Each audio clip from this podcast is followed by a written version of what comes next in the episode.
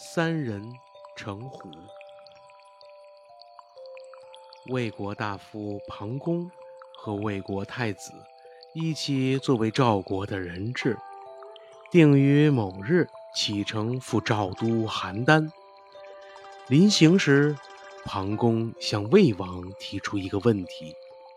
他说：“如果有一个人对您说，我看见闹市熙熙攘攘的人群中有一只老虎，大王您相信吗？”魏王说：“我当然不信。”庞公又说：“如果是两个人对您这样说呢？”魏王说：“那我也不信。”庞公紧接着追问了一句道：“如果有三个人都说亲眼看见了闹市中的老虎，那大王是否还不相信呢？”魏王说道：“既然这么多人都说看见了老虎，肯定确有其事，所以我不能不信。”庞公听了这话以后，深有感触地说：“果然不出我所料，问题就出在这里。事实上，人虎相怕各占几分。具体的说，某一次究竟是人怕虎还是虎怕人，要根据力量对比来论。”众所周知，一只老虎是绝不敢闯入闹市之中的。如今君王不顾及情理，不深入调查，只凭三人说虎，即肯定有虎。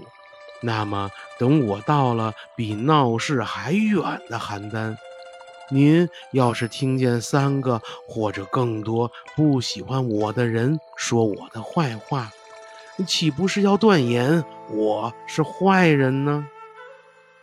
临别之前，我向您说出这点疑虑，希望君王一定不要轻信人言啊！庞公走后，一些平时对他心怀不满的人，开始在魏王面前说庞公的坏话。时间一长，魏王。果然听信了这些谗言。当庞公从邯郸回魏国时，魏王再也不愿意召见他了。小朋友们，本期的故事讲完了。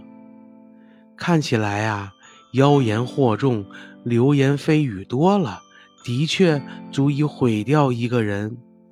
随声附和的人一多，白的。也会被说成黑的呀，真是叫做众虎烁金，击毁销骨啊！所以，我们对待任何事情都要有自己的分析，不要人云亦云，被假象所蒙蔽。